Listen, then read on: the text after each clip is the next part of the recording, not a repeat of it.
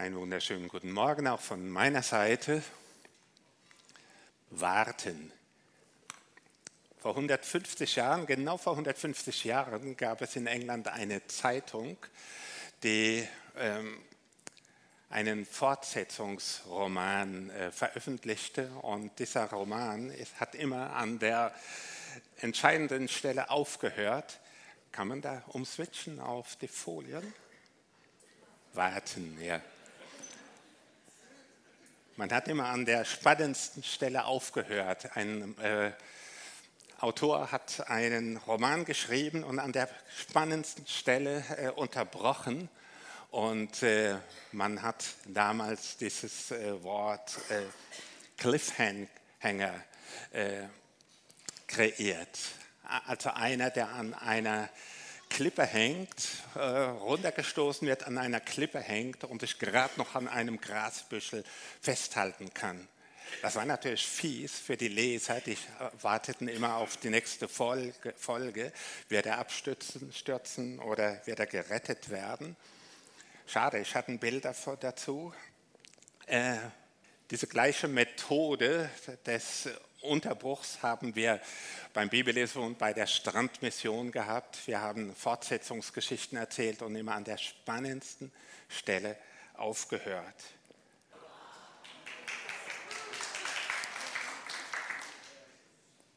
Ist das nicht Wahnsinn? Das ist natürlich nur ein gestelltes Foto, schätze ich mal, reinkopiert, aber hoffe ich mal, genau. Und Gottes Methode mit seinem Volk glich solch einem Cliffhanger. Er hörte auf mit dem Alten Testament, mit der Verheißung, es wird einer kommen, ein Vorläufer für den, der eure Rettung bringt. Und dann gab es 400 Jahre Pause. Und der, die Fortsetzung beginnt erst wieder mit Matthäus oder mit Lukas, also mit der Geschichte von Jesus, mit der Ankündigung der Geburt und mit seiner Geburt. Das Interessante an dieser äh, Pause ist, dass es trotz der 400 Jahre Menschen gab, die auf Jesus gewartet haben. Die nicht sagten, komm, da ist jetzt schon so lange nichts passiert, der wird auch weiterhin nichts passieren. Es gab zwei Personen, von denen berichtet wird im Neuen Testament, das waren Hannah und Simeon. Für mich sind das Helden, denn die haben Glauben behalten. Wir haben Advent und Advent heißt Ankunft.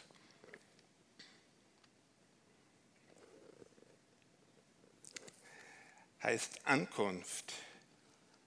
Und äh, Wer nicht auf etwas wartet, der verdrödelt seine Zeit, der wird sagen, passiert ja gar nichts und äh, diese Langeweile taucht auf, wenn jemand keine Ziele hat, keine Perspektive hat. Eine meiner Töchter hat sich oft gelangweilt und wenn sie sich langweilte, sah man das schon körperlich. Sie saß nämlich umgekehrt auf dem Sofa. Dort, wo man sitzt, war der Kopf und die Beine in die Luft gestreckt und so Ausdruck von Langeweile. Dieses Kind hier hat auch äh, Langeweile. Es passiert einfach nichts. Leben, das äh, keine Perspektive hat, lebt so dahin. Man lebt halt. Und Jesus hat einmal äh, Menschen äh, bezeichnet, die keine Perspektive haben.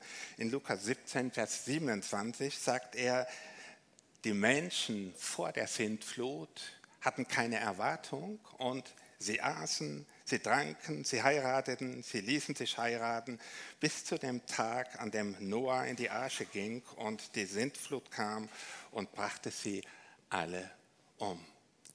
Keine Erwartung, weil sie auch, auch keine Perspektive hatten. Sie haben, haben nicht damit gerechnet, dass jemals eine Sintflut kommt. Ihre Sünde bestand nicht darin, dass sie gelebt haben ähm, in Saus und Braus und gesündigt haben. Ihre Verfehlung bestand darin, dass sie keine Erwartung hatten. Sie taten einfach nur, was man tut. Sie lebten einfach dahin, ohne jegliche Perspektive, während Noah eben diese Arche gebaut hat. Menschen ohne Perspektive äh, haben eben keine Erwartung. Im Gegensatz dazu haben wir eine gezielte Erwartung, wenn wir auf etwas warten, auf den Zug zum Beispiel. Warten, Wartende wissen, worauf sie warten und sie schauen äh, gezielt auf ihr Ziel zu. Matthäus 6. In diesem Gebet, das Jesus uns lehrte, wird Erwartung immer wieder formuliert. Dein Reich komme. Es ist ein Unterschied, ob wir es dahin reden oder ob wir es wirklich erwarten. Bei mir ist auf beides, ne, das äh, ist so. Matthäus 11, Vers 3, bist du wirklich der, der kommen soll, ließ Johannes, der gefangen war, fragen, oder müssen wir auf einen anderen warten? Auch er wartete, er war sich nicht sicher, ist das, wird das, ist das Jesus oder ein anderer?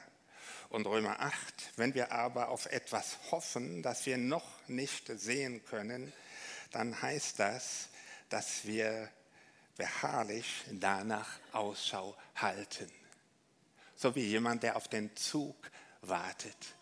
Als ich nach Jahrzehnten zum ersten Mal mit Öffis fuhr, weil ich von äh, Sauerland in, nach Düsseldorf zum Zug, äh, zum Flughafen wollte, da wusste ich nicht, wird der Fahrplan, hat der Fahrplan noch Gültigkeit? Ich hatte keine Erfahrung mit Bus und Zug. Ich habe auf den Plan geguckt und überlegte, stimmt's oder stimmt es nicht? So wie manche Menschen oder vielleicht viele keine Erwartung haben an die Bibel. Das ist ein Buch, das muss umgeschrieben werden, sagte mein Vater äh, öfters und er zitierte berät aus dem ersten Mosebrief. Und ich wusste, der hat keine Ahnung, der hat sie nie gelesen.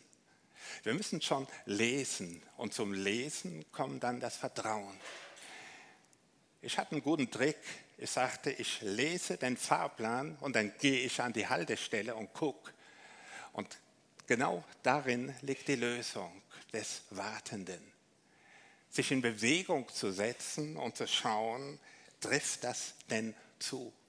Ist der Fahrplan fake oder ist er wahr?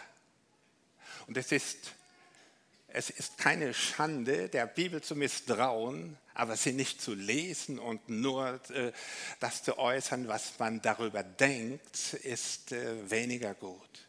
Das Beste ist, sie zu lesen. Ich machte das mit den Öffis und ähm, bin an die Bushaltestelle und habe gesehen, der Bus kommt tatsächlich. Ich habe dabei erfahren, dass ich auf der falschen Seite der Straße stand. Er fuhr nämlich in die andere Richtung, aber ich habe gelernt. Es kann sein, dass wir in der Bibel lesen und nicht alles so erleben, wie es gesagt wird. Macht nichts. Dann können wir überlegen, wo liegt der Fehler? Vielleicht bei mir und man kann das überprüfen. Überprüfen ist gut. Nur Vorbehalte zu kultivieren ist weniger gut. Der Schlüssel für die Zukunft ist, dass wir uns, dass wir eine verlässliche Basis haben. Für mich war es damals die, der Fahrplan und die Erfahrung, dass der Bus tatsächlich fährt und der Zug dann auch und noch weiter früher eben in meiner Jugendzeit, dass ich die Bibel las und erkannte, es geschieht ja genau das, was gesagt wird. Es war für mich eine grandiose Entdeckung. Zacharias, der Vater von Johannes, hat ebenfalls entdeckt, dass Gottes Wort nicht trügt. Von Lukas äh, wird berichtet, dass er über Zacharias sagt, vom Heiligen Geist sprach Zacharias prophetisch, vom Heiligen Geist geführt. Wir können Gott nicht mit dem Kopf erkennen, sondern nur mit dem Herzen. Und der Herr kommt in unsere Herzen, wenn wir uns ihm öffnen. Er kommt durch den Heiligen Geist zu uns und leitet uns. Ein starker Retter hat er uns gesandt, sagt Zacharias. Einen Nachkommen seines Dieners David, so wie es angekündigt wurde im Alten Testament. Es gibt Leute, die sagen, ich kann auch ohne Altes Testament leben, ich bin Neutestamentler. Das sind Menschen ohne Wurzel, ohne geistliche Wurzel. Das sind Menschen, die nur äh, auf das äh, Abgeschnittene oder auf das äh, Zweite schauen. So hatte er durch seinen heiligen Propheten schon seit langem es angekündigt. Zacharias erfährt, dieses Wort stimmt. Und obwohl es lange gedauert hat, obwohl wir vielleicht schon die Hoffnung aufgegeben haben, er hat es eingelöst. Wenn Gott etwas einlöst, dann ist das so wie eine Musterkarte, die man hat, um zum Beispiel die Farbe eines Stoffes zu bestimmen. So ein ein Muster hatten die Jünger, als sie mit Jesus auf dem Berg der Verklärung waren. Da schreibt Petrus später in einem Brief, im zweiten Petrusbrief in Kapitel 1, als wir mit ihm auf dem heiligen Berg waren, haben wir diese Stimme vom Himmel gehört. Dadurch wissen wir nun noch sicherer, dass die Voraussagen des Propheten zuverlässig sind und ihr tut gut daran, auf sie zu achten. Zum Glauben kam die Erfahrung durch die, durch, die, durch die Begebenheit auf dem Berg der Verklärung. Durch diese Erfahrung wissen wir noch sicherer. Glauben ist eines, aber sie findet dort nochmal eine Bestätigung. Ist das in unserem Leben so? Haben wir eine Bestätigung des Wortes Gottes?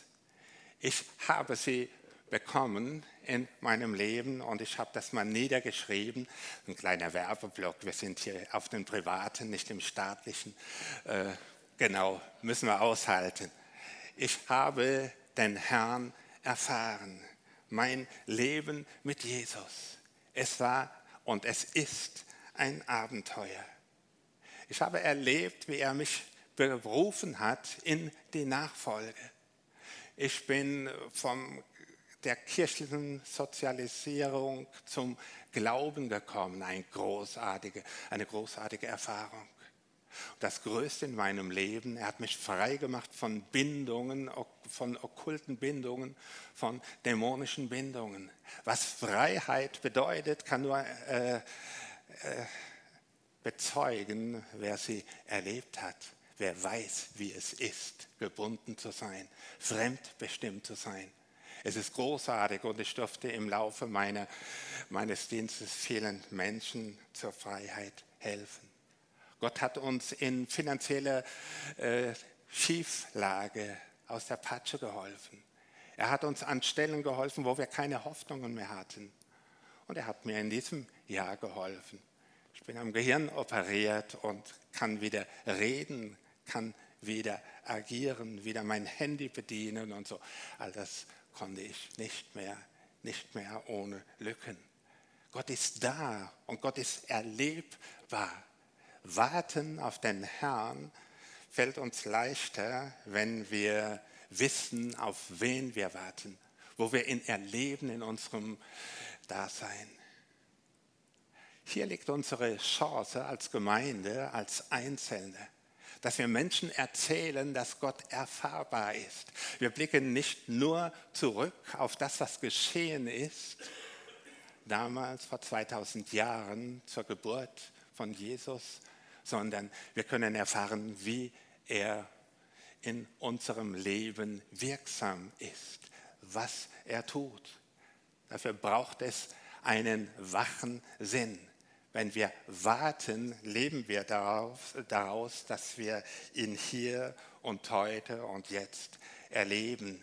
Wer wartet, investiert in die Zukunft. Wir haben Zukunft. Das habe ich meinen Kindern immer gesagt, als sie noch in der Schulausbildung waren und nur gehört haben, wie schlimm es um diese Welt steht. Ich sagte, ihr habt Zukunft. Unsere Zukunft heißt Jesus. Über, Bevölkerung, Klimakatastrophe, Krieg und Elend steht eine herrliche Zukunft für uns alle. Gott ist hier und jetzt da, aber wir werden ihn erleben und erfahren dann, wenn er wiedergekommen ist und sein Reich ganz aufgerichtet hat. Als Wartende sind wir Hoffnungsmenschen. Wir können sagen, das, was du jetzt erlebst, ist nicht alles. Der Herr ist auch da und wir erleben ihn im persönlichen Bereich eben immer wieder. Paulus schreibt an die Christen in Galatien, das waren ausgewanderte Kelten im Bereich der äh, Türkei, die dazu übergewechselt sind, sich wieder an äh, Gebote und Gesetze zu halten. Er sagt, darin liegt nicht das Heil. Nicht, dass ihr eine Religion verschärft durch Gebote, sondern dass ihr euch leiten lasst, dass ihr euch führen lasst durch den Heiligen Geist.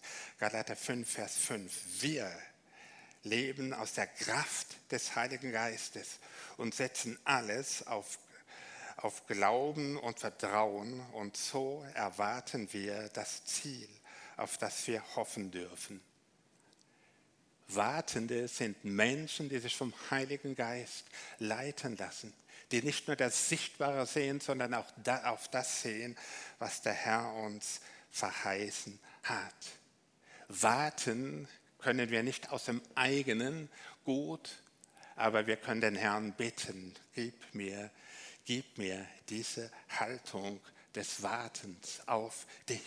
Warten braucht Geduld. Wir können nichts forcieren. Auch unsere Träume, die wir haben für die Menschen, die wir lieben.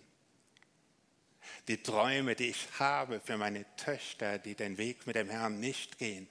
Ich kann nichts forcieren, sondern auch hier ist der Heilige Geist notwendig, dass wir loslassen. So wie der Zähmann Saat loslässt. Er lässt, er lässt es aus der Hand so können wir unsere Gebete getrost in Gottes Hand legen. Das hat mich schon oft getröstet in Situationen, die ungemütlich sind für mich, die mir Schmerzen bereiten innerlich, die Ungeduld hervorrufen, warten auf den Herrn. Er ist der, der wirkt. Wir können beten durch, äh, durch beharrlich sein Jakobus 5, liebe Brüder und Schwestern, haltet geduldig aus, bis der Herr kommt. Es ist schon angesprochen worden, Warteschleife bei, beim Arzt oder beim Energieversorger. Manchmal mache ich es so, ich äh, stelle dann auf laut und weil es so lange dauert, äh, tue ich etwas anderes. Und dann passiert mir immer wieder, dass sich plötzlich doch jemand meldet und ich gar nicht mehr vorbereitet bin, was wollte ich denn eigentlich sagen? Ne, so übergerascht bin ich. Ne? Und dann äh, verhasple ich mich und stottere darum. Ich falle immer wieder drauf rein, aber es ist so. Warten kann so mühsam sein. Ist wahrscheinlich unser aller Sache nicht in der Routine des Alltags liegt die größere Gefahr als im äh, Tätigsein. Und bereit sein heißt also immer wieder sich dazu ermutigen. Ich warte nicht immer auf den Herrn. Ich habe ihn nicht immer im Blick.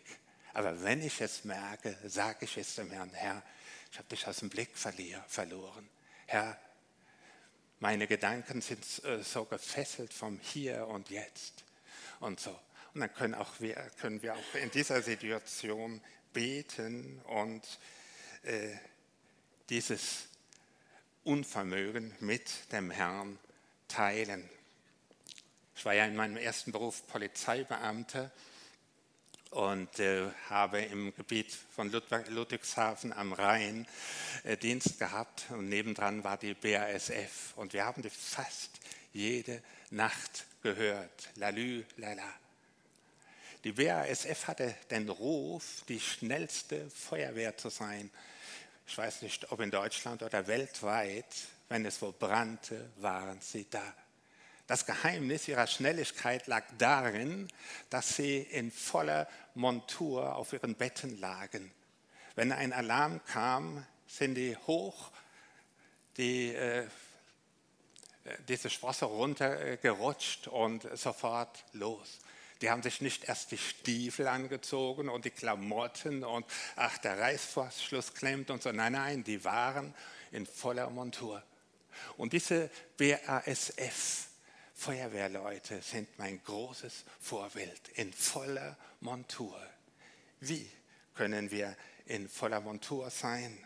Paulus schreibt im 1. Thessalonischer Brief, Kapitel 5, Vers 2, äh, wenn ihr wisst, denn ihr wisst selbst ganz genau, dass der Tag des Herrn so unvorbereitet kommt wie ein Dieb in der Nacht. Ich rechne damit, dass er kommt wenn ich es nicht erwarte. Der Tag des Herrn kommt unver, äh, unvorhergesehen wie ein Dieb, schreibt Paul, äh, Petrus im zweiten Petrusbrief, Kapitel 3 und in Offenbarung 16, Vers 15 wird das nochmal wiederholt. Sich dessen bewusst sein, dass der Herr kommt und äh, entsprechend leben. Wie können wir erleben, indem wir diese Wartezeit so nutzen, wie es dem Herrn gefällt. Durch Gebet, durch Zuwendung an Menschen, die unsere Hilfe brauchen, durch Geldmittel. Ihr habt eine Kollekte gesammelt, habt Überweisungen gemacht. Tätig sein, putzen in der Gemeinde und sonst, wo es nötig ist. Trösten aufrichten, Gefangene besuchen, Kranke besuchen, tätiges, tätig sein und dort, wo Not ist, Hand anlegen. Das ist die beste Art des Wartens. Paulus schreibt im Epheserbrief, nutzt die Zeit, denn wir leben in einer bösen Welt. Wir können darüber klagen und wir werden es auch tun aber indem wir die Zeit nutzen, indem wir das tun, was wir können. Nicht jeder kann alles, aber jeder kann etwas, können wir diese Zeit gut nutzen im Sinn von Jesus. Matthäus 25, Vers 40. Ich versichere euch, was ihr für einen meiner geringsten Brüder oder für eine meiner geringsten Schwester getan habt, das habt ihr für mich getan. So einfach ist das und doch so herausfordernd. Ich wünsche uns allen eine gesegnete Wartezeit. Himmlischer Vater, wir danken dir, dass du dein Wort eingelöst hast durch Jesus Christus. Wir wissen nicht, warum du so lange gewartet hast. Wir kennen deine Pläne nicht im Einzelnen, aber wir wissen, Herr, dass du dein Reich aufrichten wirst dass Jesus wiederkommt, dass er diese ganze Welt in Besitz nimmt und dem Bösen ein Ende bereitet. Wir freuen uns darauf und wir, und wir sind aber auch dankbar, dass du noch äh, wartest, um die zu retten, die noch nicht gerettet sind. Herr, erhalte uns diesen wartenden Sinn, dass wir tun, was dir gefällt dass wir tun, was dem anderen nutzt, dass wir tun, Herr, was in deinem Sinn ist. Herr, segne uns dazu. Amen.